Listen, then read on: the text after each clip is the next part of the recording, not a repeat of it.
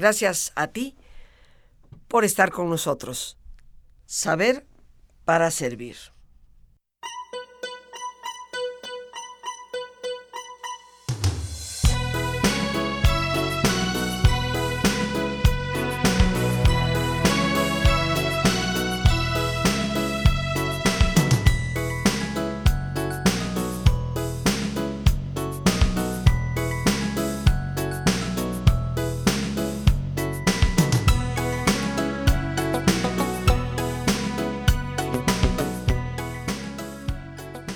Estamos ya, queridos amigos, muy cerca de estas fechas que representan tantas cosas y que también pueden provocar en muchos nostalgia, conflicto, cuando deberían de ser fechas de paz, de amor, de convivencia. Pero a veces nos tendríamos que preguntar, ¿por qué en una fecha que debe de ser toda alegría, se generan estos sentimientos encontrados. Guerra y paz del alma. Ese es el título de nuestro programa el día de hoy, que nos va a llevar a reflexionar sobre muchas de las cosas que acontecen en nuestro interior, muchas de las huellas que han quedado grabadas en el interior mucho de lo que vive en nosotros de nuestra infancia, a pesar de que ya seamos adultos. Pero para hablarnos del tema, hoy nos da muchísima alegría compartir el espacio con un invitado a quien apreciamos tanto, que siempre nos da gusto recibirlo, que nos trae temas tan interesantes y que hoy precisamente comparte el de guerra y paz del alma. Él es el doctor Alfredo Trujillo Gutiérrez, filósofo y psicólogo, y que traigas un tema que nos hace reflexionar sobre mucho de lo que nos habita en el interior y provoca esta guerra y paz del alma. Bienvenido, Alfredo. Muchas gracias, Rosita. Eh, buenas tardes a ti, buenas tardes a nuestros amigos. Efectivamente, se nos está acercando estas fechas y vamos a traer la palabra Navidad. Y Navidad es una palabra que no es neutra. Generalmente escucho a mucha gente decir, es que me encanta la Navidad o no puedo, este, para mí la Navidad es un tiempo muy triste. ¿Por qué? ¿Por qué nos evoca distintas cosas? ¿Por qué se polarizan las opiniones?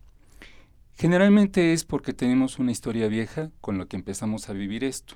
Y esta historia vieja generalmente comenzó con dónde vivimos a mamá y dónde vivimos a papá. Eh, por eso la guerra y la paz del alma está dónde ubicamos y dónde ponemos a nuestros papás y el origen que tuvimos con ellos. Poniendo aquí nada más un bemol que para mí es muy importante.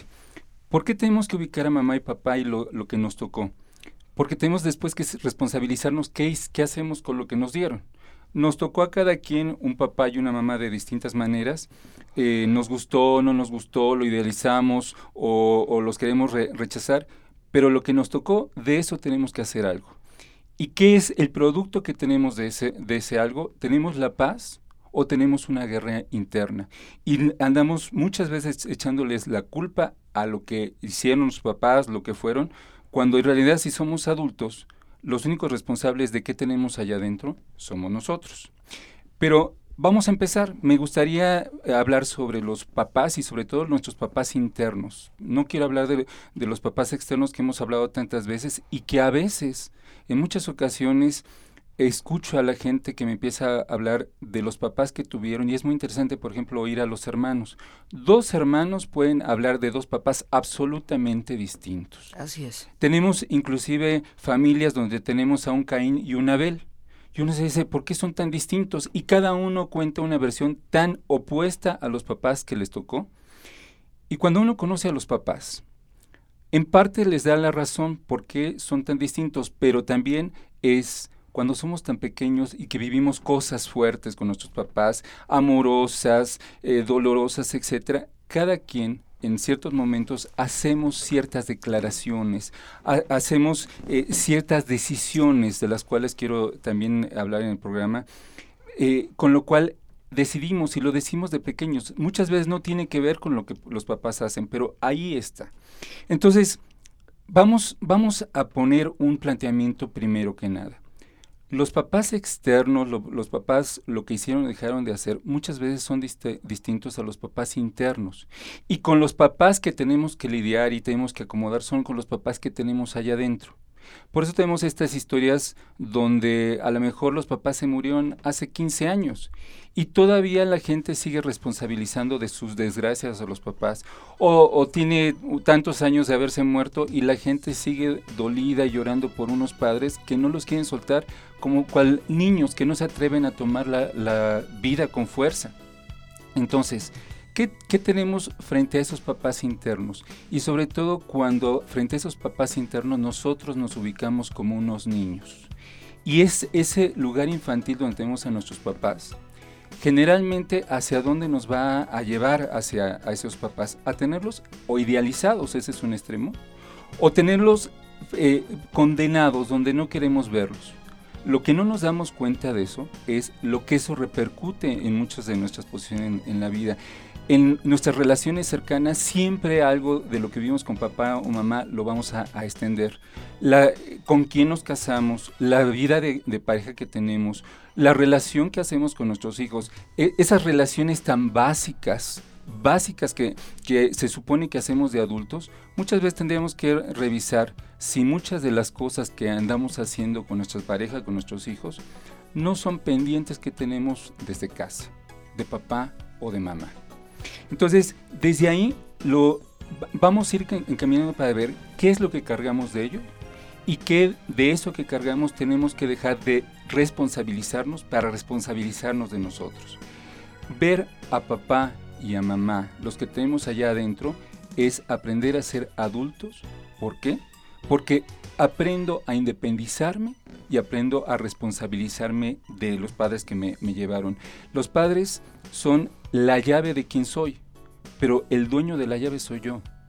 Y entre más adulto soy, más me voy volviendo dueño de esa llave. Y esa llave muchas veces encierra, y no lo queremos ver, que tenemos dolores, tenemos enojos, donde decía yo, tomamos ciertas decisiones. Y nos dices, Alfredo, que esa guerra y esa paz que libramos tantas veces en nuestro interior, tiene que ver con esos padres internos. Así como se habla del niño interior, que en ocasiones lo hemos mencionado en este programa, se refiere a muchas de las experiencias que vivimos como niños que quedaron de alguna forma encapsuladas y que nos hacen volver a reaccionar como niños. A veces con alegría, con juego, con espontaneidad, pero a veces con temor, con inseguridad.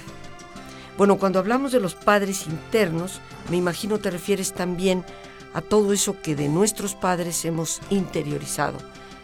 De las experiencias vividas con ellos se van creando imágenes, modelos que nosotros hacemos nuestros, para bien o para mal.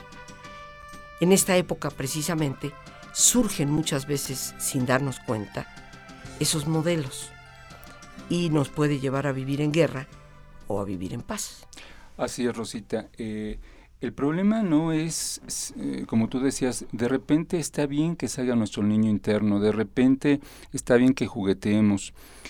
El problema es cuando no nos damos cuenta de nuestra parte infantil, no nos damos cuenta precisamente de lo que tú decías, de esos modelos. Y estamos no nada más responsabilizando a nuestros padres, como decía en la primera parte, también estamos responsabilizando a los demás de lo que vivimos. Y hablando precisamente de esta época, es una época muy buena para echarnos un clavado en esto que de lo que estamos hablando, porque es una época sensible. Yo decía, ante la Navidad la tendencia es a no ser neutros. Y de repente, eh, con e, esta época también muy comercial, eh, uno eh, nos dan imágenes de felicidad, este, y, además la felicidad se compra, da ciertos regalos, etcétera. Pero toda la, la, imagen a veces choca con lo que muchas veces eh, mucha gente vive amargamente. Las navidades hoy tiene que ver con las navidades de antaño y las navidades de antaño tiene que ver con lo que vivimos en casa qué modelos de familia tuvimos, qué padres son los que tuvimos, eh, cuál es ese, mundo interno que tenemos desde donde vivimos lo que estamos viviendo. Aquí hay un, elemento que se vuelve importantísimo. Tenemos que conocer qué tenemos allá adentro para poder crecer.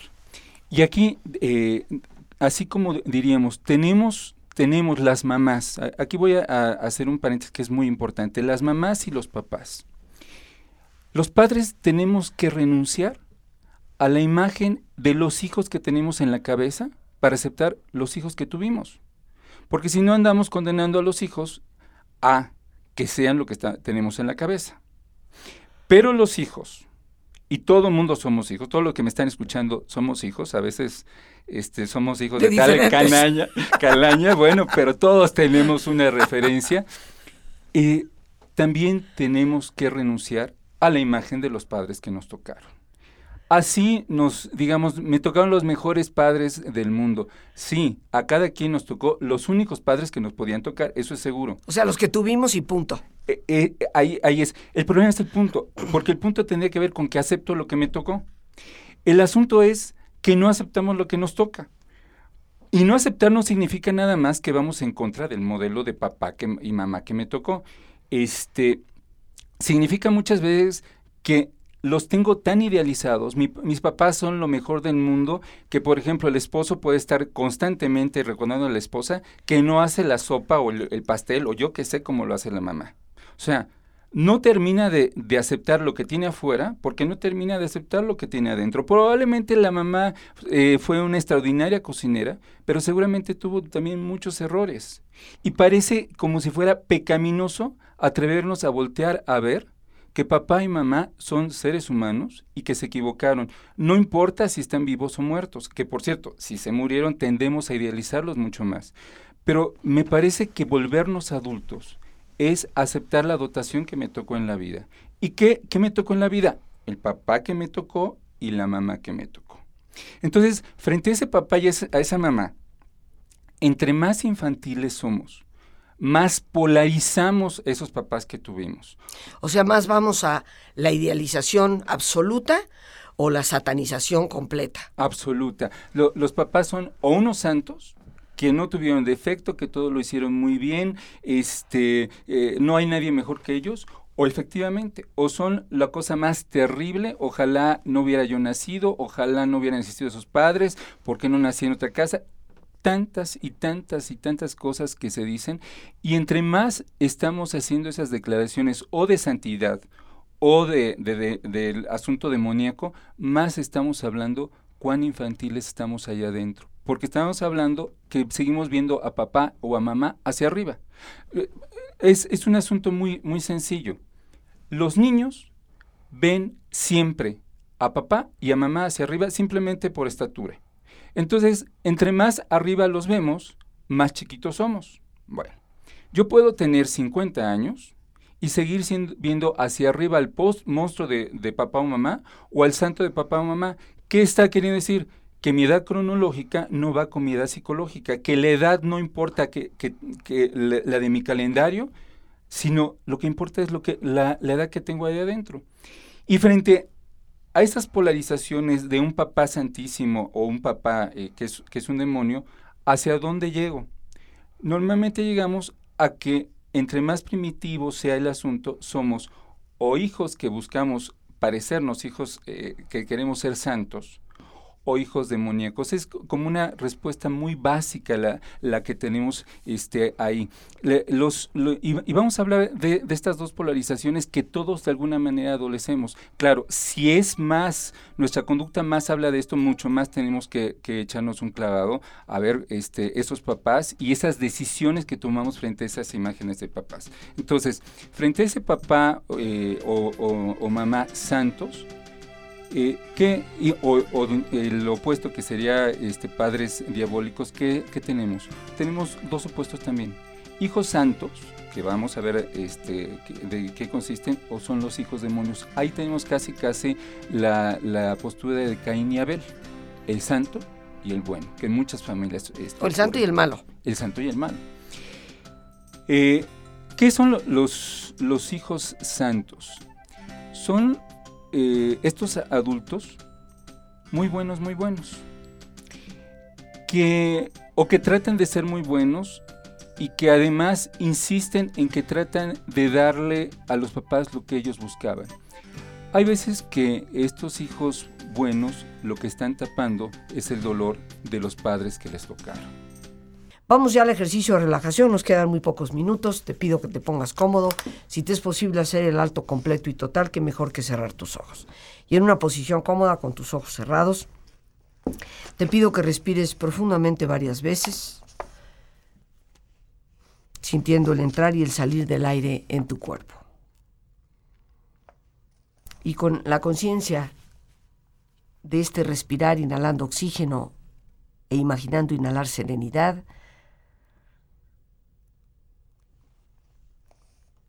Respira profundamente y relaja tu cuero cabelludo, tu frente, tus párpados, tus mejillas, todos los músculos que cubren tu cabeza, toda la piel que cubre tu cara. Relaja tu cuello y tu garganta, siente su flexibilidad, equilibrio, balance.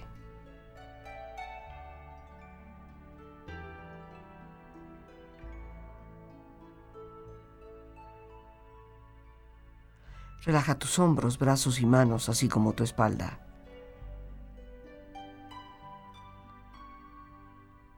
Relaja tu pecho exterior e interiormente.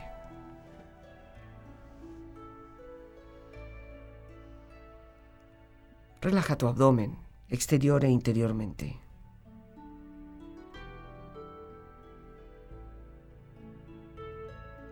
Relaja tus muslos, tus rodillas, tus pantorrillas y tus pies. Y con tu cuerpo profundamente relajado proyecta en tu mente la imagen de un lugar ideal para el descanso. Un sitio de belleza y paz. Siente estar ahí.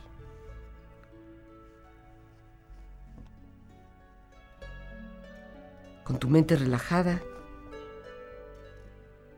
tu cuerpo relajado, reflexiona.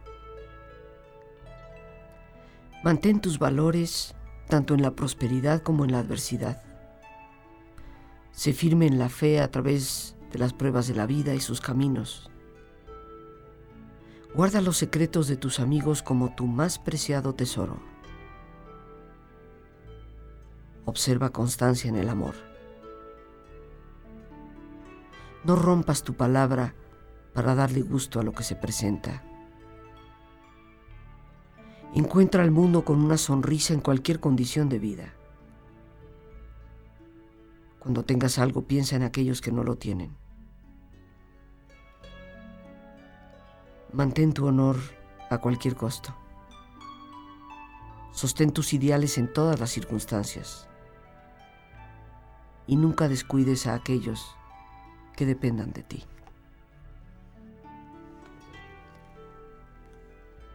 Respira profundamente. Relájate bien. Y con esta experiencia empieza lentamente a estirarte brazos, manos, piernas y pies, moviendo tu cuello, postezando si lo deseas, haciendo que tu cuerpo retome su nivel de actividad habitual hasta lentamente abrir tus ojos. Ojos abiertos, bien despierto, muy a gusto, bien descansado y en perfecto estado de salud, sintiéndote mejor que antes. Y nos decías que de esos padres internos que tenemos, que hemos santificado o que hemos satanizado, también surge en nosotros el hijo santo o el hijo malo. Y sobre esto tendríamos que tener mucho más cuidado. Por supuesto, porque eh, a los padres internos corresponde un hijo interno. Entonces no nada más es revisemos qué papás tenemos, sino qué postura tomamos frente de ellos. Eh, y yo eh, me quedé en, el punto de cuáles son nuestros núcleos de hijos santos, o inclusive a lo mejor nuestra posición en la vida es ser hijos santos. ¿Qué, qué implica eso? Decía, muchas veces frente a situaciones dolorosas que tuvimos con, nuestros padres, los tendemos a idealizar y tapamos, tapamos eso. Y entonces nos esforzamos por ser muy buenos. Padres muy duros, eh, que, que, inclusive eh, la manera de, de eh, haber Muy duros en el sentido de rígidos. De, de rico y hasta de domesticar hijos. hay, hay hijos que fueron tratados tan, tan rígidamente que se domesticaron. Entonces tienden a ser buenos, la referencia a mis padres son muy buenos y yo tengo que ser muy bueno. ¿Qué tenemos ahí? Entre otras cosas, eh, muchas veces son gente que tiende a mucha culpa. Ahí tenemos núcleos de culpabilidad. ¿Y por qué tenemos, tenemos culpa? Porque vivimos en, en esta, estos eh, hogares muy, muy rígidos, donde no se permitía explorar o sacar lo que uno tenía. Entonces, la agresión, que en algún momento hay maneras de sacarlo, se guardan. Y en lugar de sacar, tienen a echársela a sí mismo. La, la culpa desde aquí es, es, una agresión contra de uno mismo. Entonces, de, desde esta culpa eh, se, se, vive todo, todo eh, se, se, vive bajo el parámetro de bueno y malo. Y yo tengo que ser bueno y empiezo a ver a los demás como buenos. Y esa mirada... ¿Como buenos o como malos? Como buenos o malos. El mundo no tiene más que dos colores. Aquí no hay arcoíris, hay dos colores. Y desde esos dos colores no es más que un niño viendo la información que las cosas son buenas o malas. No, no, eh, desde aquí, ¿qué es lo, lo, que, lo que tenemos? Tenemos adultos que no se permiten crecer, porque los hijos buenos son aquellos que no se atreven a romper, con, con cartabones, no se atreven a moverse, eh, están buscando complacer a, los padres. Aún estando muertos. Eh, y eso, exactamente eso. Ya no importa la edad que tengan, a lo mejor los papás ya, ya se murieron y siguen encadenando, son, son guerras en, en el fondo lo, que se tiene aquí, no hay paz, es, es una guerra porque constantemente se tiene que pagar la cuota. Por, eh, por ser un hijo bueno, no, no hay otra este, posibilidad. Entonces, ¿qué, ¿Qué es lo, lo, que encontramos frente a alguien que está en esta postura? Ante todo una inseguridad en la vida, porque no tengo confianza en la vida, tengo confianza solamente en lo que mis papás me dijeron. Por eso se pueden haber muerto los papás y uno queda encadenado a, ciertas cosas que a lo mejor los papás hasta dejaron de, de, caer. Uno voltea a ver este, hijos muy rígidos que corresponden a cuando los padres eran rígidos en su juventud y hoy son unos eh, abuelos encantadores y los hijos siguen siendo tan cuadrados porque están sometidos no a esos padres eh, externos, sino al, precisamente a los papás que tienen allá eh, guardados. O sea, a la idea que ellos hicieron de sus padres. Y, que los tienen atorados emocionalmente. La otra, eh, otra, otra de las consecuencias de estos hijos buenos es una posición masoquista en la vida. ¿Por qué? Porque eh, finalmente todo lo tengo que, aguantar. Eh, yo, yo aprendí que, que si me dan una, en una mejilla tengo que poner este, la, otra. Eh, aprendí que lo, lo, más importante es ser bueno, no importa los costos que esto tengan. El gran problema que tiene... Yo, a mí me gustaría, Alfredo, aquí aclarar esto, ¿no? Porque algunas personas van a decir, bueno, pero es que uno debe de tratar de ser bueno en la vida, pero no estamos hablando de esa clase de bueno, mm. estamos hablando de ser el hijo que se apega a los patrones que le dieron papá y mamá y que a veces no son patrones sanos, pero con los cuales nosotros vamos a tratar de cumplir porque pensamos que eso significa ser bueno para papá y mamá. Eh, es muy importante clarificar esto. Eh, y, si quieres, eh, puntualizo, no, no, es, no es que tengamos que, ir en contra de las normas, no, no va, va por ahí, pero es, es una bondad infantil, es una bondad ingenua, es una, una bondad que no nos hace parar y tomar decisiones sabias. La sabiduría en, en la vida no, no estriba nada más en ver dos colores en, en, en la vida. Es, y además implica de alguna manera que eh, está, a veces sí, sí uno tiene que aprender a posponer, a veces uno tiene que tomar decisiones difíciles, pero también uno tiene que aprenderse a, defender en la vida. Este es el, punto. Mucha gente no sabe decir no, mucha gente no se sabe defender y tiene que ver en esta posición masoquista. Pero ¿qué es lo, lo que está detrás? Una posición de ser hijo bueno que tengo que complacer ideas o cosas de Por eso es una idea equivocada de lo que es ser bueno. Absolutamente, eh, bastante pueril por, por cierto. Entonces, cuando uno se pone en esta postura, ¿qué es lo que sucede? Que uno no se sabe defender. Si uno no se sabe defender, o termina siempre lastimado, o se pone uno en una postura tan infantil que anda buscando quien lo defienda a uno. Es el problema, porque uno no termina de crecer. Entonces, tenemos esta primera postura, los, nuestros núcleos de hijos sanos, o a lo mejor tenemos que reflexionar si nuestra postura en la vida es esta postura de ser tan buenos, tan buenos, que no sabemos defender ni a nosotros mismos y a veces no sabemos defender a lo nuestro. Tan complacientes, tan complacientes. Tan complacientes, tan complacientes que no se, no se sabe decir. No, no quiero que haya aquí confusión alguna en que los seres humanos debemos de tratar de ser buenos en el sentido de vivir de acuerdo a los valores que sostienen la vida. Aquí no estamos hablando de ese ser bueno porque es una persona honesta, justa, amorosa, etcétera, sino estamos hablando de cumplir con un patrón que complace constantemente. Ser bueno es complacer a papá y mamá. Sí, Rosita, y, sobre todo eh, una gente auténticamente que es justa y que, en el fondo eh, y en el fondo y está convencida de, ser buena está clara por, por qué lo es. Eh, y, y no sigue nada más modelos porque me lo enseñaron en mi casa cuando estamos diciendo, bueno, a mí me lo enseñan así en mi casa y, así, así soy, andamos medio ciegos en la vida. Se vale, por supuesto, en, en casa y sobre todo si, si, tuvimos un buen hogar, si nos eh, transmitieron valores, si hubo buenas cosas, es importante que uno las asuma, pero asumirlas quiere decir, estoy convencido y lo tomo y no lo tengo que seguir porque así me lo enseñaron. O sea, lo hago mío de acuerdo a lo que soy como persona. Y, y eso me, me, me vuelve adulto. Pero vamos al lado opuesto. Exactamente. El lado opuesto son los, los hijos malos. Y hay padres que se quejan de, de ciertos hijos que son los, los, hijos malos. Pero, a ver, volteemos a ver también esos núcleos que mm, tenemos de hijos malos o nuestra postura ante la vida de que tenemos que ser malos porque es la bandera. ¿Qué, qué pasa eh, y qué hace que un hijo tienda a ser un hijo, llamamos, malos?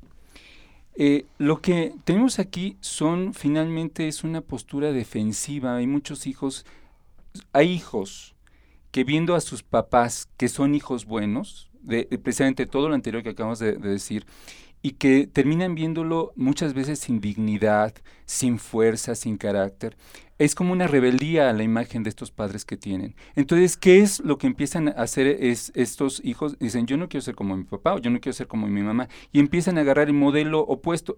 Es, es un movimiento muy inconsciente, muy guardado, pero digamos, veo a mi, a mi papá, a mi mamá a la derecha, yo sé que lo que tengo que irme es a la iglesia, a la, a la izquierda. ¿Qué es lo que tengo ahí? Tengo una rebeldía porque la imagen de mi papá y de mi mamá no me gusta y generalmente, eh, generalmente tiene que ver con que eh, no es una, una imagen adulta la que estoy viendo de esos padres. Y por otro lado también, ¿qué, ¿qué, produce un hijo malo? Un hijo malo también tiene que ver, yo decía hace rato, los hijos ven hacia arriba, los niños pequeños ven hacia arriba, pero cuando un niño pequeño que ve hacia arriba hacia sus papás los controla, es decir, tiene el poder sobre ellos, y además los ve todas las cosas que ellos dicen que tienen que ser buenas, estos niños empiezan a tomar el poder, son lo que se llaman pequeños tiranos. El problema es que si dejamos que un niño se vuelva pequeños tiranos, tenemos adultos que son unos tiranos, pero ya no son pequeños, y sin embargo sus decisiones son bastante infantiles. Y, estos pequeños tiranos en el, en el fondo guardan mucho rencor y guardan mucho, mucho coraje, y desde ahí toman decisiones sobre los demás. Y ya, ya lo decía, muchas veces cosas que nos pasan con nuestra pareja, con nuestros hijos, tienen que ver con estos modelos. Estos padres de familia o, parejas autoritarias, destructivas, que no, no, le, no saben voltear a ver a, los que tienen, generalmente tienen estas historias, historias de, haber sido niños tiranos donde el poder lo tuvieron desde el principio y desde ahí se, se ponen a, cortar cabeza, no importa que sea su, su, propia sangre, no importa que sean sus propios hijos. Entonces, desde ahí tenemos eh, eh, una manera de volverse hijos malos. Otra manera que va encaminando a ser hijos malos es por culpa. Qué paradoja, ¿no? Pero también estos modelos de superpadres, donde se siente que es inalcanzable llegar a ser como esos papás. Parece como, como si, si la cuota dijera, bueno, tan no puedo hacer que renuncio y entonces soy exactamente al revés. Esto internamente, ¿qué es lo que va generando? Mucha culpa. Pero se defienden de la culpa y ¿cómo se defienden? en la maldad, haciendo daño, siendo impositivos, eh, no tocándose el corazón. Generalmente los, los hijos malos, vamos a, decir, son los que taparon el corazón, los que no lo dejaron abierto. ¿Y a quién lo taparon? Precisamente a los padres. Hay una falta de fe y de confianza en los padres y sobre todo lo que yo decía hace rato, en esos padres que me tocaron. El, cuando eh, hay gente que dice, bueno, pues yo soy así y qué le vamos a hacer y que me, y que me aguanten, es una cosa terrible porque además del daño que puedo estar generando afuera, no me doy cuenta del daño que tengo adentro. Es un daño de mucho dolor, de, de, mucho sufrimiento y, y de que simplemente prefiero dañar al otro para no sentir el daño que tengo sobre de mí. Bueno, pero esos hijos malos, entre comillas, ponemos lo de malos, pueden venir también no solo de de que fueron niños tiranos, sino de que tuvieron padres tiranos. Entonces satanizaron a los padres, no son los santos benditos, ni los idealizados de esa manera, sino los que fueron lo peor. Me tocó lo peor de lo peor entre mi padre y mi madre. Y sin darnos cuenta, cuando hemos satanizado de esa manera a nuestros padres, nos convertimos en personas que imitamos ese modelo. Sí, fíjate, Rosita, de, de hecho, eh, es, es por eso decía, estos hijos malos vienen, pero vienen de dos opuestos. Uno es el que acabas de decir, cuando, cuando los padres son tan terribles que hago una imitación, pero también muchas veces vienen de padres tan buenos, tan buenos, tan buenos, que no supieron poner, eh, ponerse firmes, que no supieron ponerse fuertes, que... Que, no, pusieron límites. Y, y, que no generaron una admiración de, de, de sus hijos hacia ellos. Entonces, es, es desde muchas veces un coraje desde donde se hace y se toma estas eh, decisiones. Ahora, también tenemos eh, precisamente en, estos padres que fueron terribles y que no se atreve la gente a confesar, este, pues mi, papá ni fue tan bueno como yo digo, los tienen, se idealizan sobre algo que no es cierto. Entonces, desde ahí se mitifica a los papás y, y, es como si uno cargara con, con, lo malo que uno que vivió de los papás. Es como yo tomo la, la, la, parte eh, dañina, la parte agresiva de mis papás y soy agresivos, pero mis papás ni me los toquen. Mis papás fueron muy buenos.